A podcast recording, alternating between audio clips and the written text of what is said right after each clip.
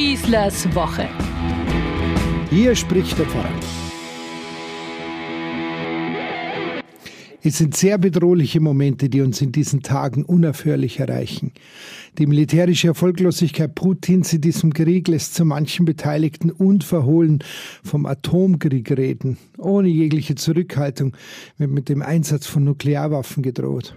Da ist ein Ramsan Kadyrov, der neue Generaloberst Putins, bekannt als unglaublich brutaler Tschetschenenführer, der immer wieder darauf drängt, endlich auch strategische Atomwaffen gegen die Ukraine einzusetzen. Oder ein Dmitri Medvedev, früher Präsident Russlands, heute stellvertretender Leiter des Sicherheitsrates der Russischen Föderation, der gar von totaler Vernichtung des Westens als dem eigentlichen Feind in diesem Krieg spricht. Genauso tönt es bei einem gewissen Sergei Sorowikin, dem neuen russischen Kommandeur der Truppen Putins, dem Held Russlands, wie er offiziell genannt wird. Während Wladimir Putin noch zurückhaltender ist in seinen Formulierungen, ist die Drohgebärde jedoch auch bei ihm unmissverständlich spürbar. Wir haben diese Waffen, wir können euch vernichten, wir sind zum Erstschlag bereit. Bei uns wird derweil diskutiert, wie ernst man solche Drohungen nehmen muss. Ist es jetzt ein Bluff oder droht uns wirklich der dritte Weltkrieg? Werden die wirklich diese alles vernichtenden Schläge ausführen? Können sie es überhaupt? Wird die Nation oder zumindest die drei Personen, die es dazu braucht, um gemeinsam diese Bomben zu zünden, es überhaupt zulassen? Wie stellt man sich gegen solch eine Bombendrohung überhaupt auf? Ein westlicher Sicherheitsexperte machte in einer Gesprächsrunde deutlich, dass ja allein der Begriff einer taktischen, einer strategischen Atomwaffe und der Einsatz einer solchen in sich schon falsch sei.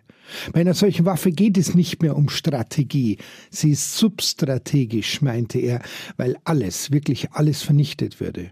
Würde man eine solche Waffe in der Ukraine einsetzen, geht es doch längst nicht mehr um Militärtaktik oder militärische Ziele, die getroffen werden sollen.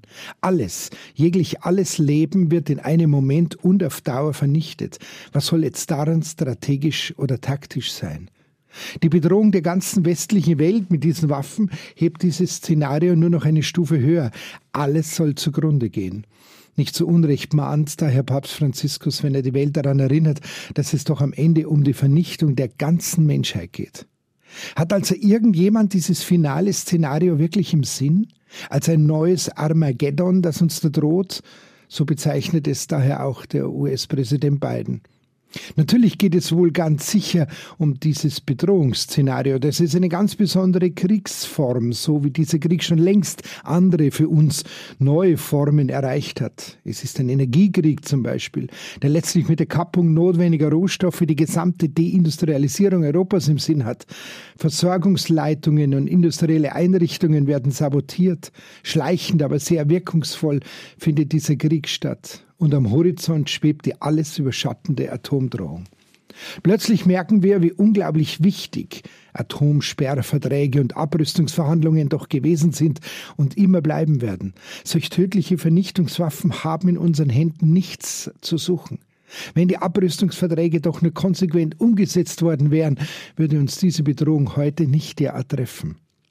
Überhaupt sind diese Waffen, wie der Sicherheitsexperte feststellte, auch wirklich nur als eine solche Bedrohung einzusetzen. Sie erwirken sonst nichts, niemandem helfen sie. Natürlich nicht den Opfern und auch nicht den vermeintlichen Siegern. Aber in diesem Stadium wird damit herumhantiert wie in einem Nahkampf ich bin stärker als du, ist die Botschaft. Ganz gleich, wie am Ende alles aussieht. Ohne Rücksicht auf Verluste, wie normal es so ist in einem Krieg, werden die unzähligen Opfer einfach eingerechnet. Egal wer und wie viele es sind. Am Ende rennt die Menschheit mit Feuerrufen aufeinander los, wie in klassischen Kriegsfilmen. Fakt ist, niemand bleibt übrig. Niemand? Nicht ganz niemand habe ich gelesen. Im Immobilienluxussegment ist derzeit die Nachfrage sehr groß nach Immobilien im Ausland wie Neuseeland und Ghana. Eben dort, wo einen die Strahlung bei einem Atomwaffeneinsatz in Europa nicht so treffen kann. Also rette sich wer kann, aber auch finanziell muss er sich leisten können. Oder wie soll man das jetzt verstehen?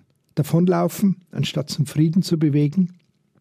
Mehrmals täglich bei jedem Vater unser bete ich mit allen Christen auf der Welt, Gott möge uns erlösen von allem Bösen. Jetzt in dieser Bedrohung bekommt das Böse ein deutliches Gesicht. Der liebe Gott wird es nicht für uns besiegen. Kann er nicht, definitiv. Er ist selbst zum Opfer dieses Bösen geworden, hat sich von der ganzen Macht und Aggression dieser Welt vernichten lassen. Dieses Böse ist aber auch keine außerirdische Kraft, kein Angriff von außerhalb unserer Menschlichkeit, kein Überfall durch aggressive Marsmännchen.